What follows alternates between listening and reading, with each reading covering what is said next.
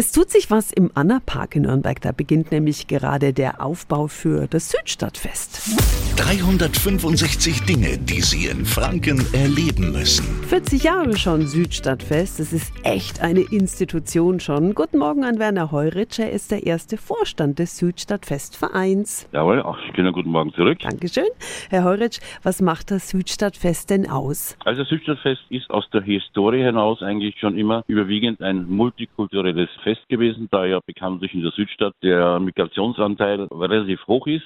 Und äh, wir praktizieren seit 40 Jahren am Südstadtfest ein gemeinsames Miteinander auf ganz kollegialer und sozialer Ebene. Multikulti also auch dieses Mal mit rund 60 Organisationen, Vereinen, Parteien. Dazu gibt's leckeres internationales Essen, viel Live-Musik aus aller Welt und zum Jubiläum auch eine spektakuläre Lichtshow übrigens am Freitagabend.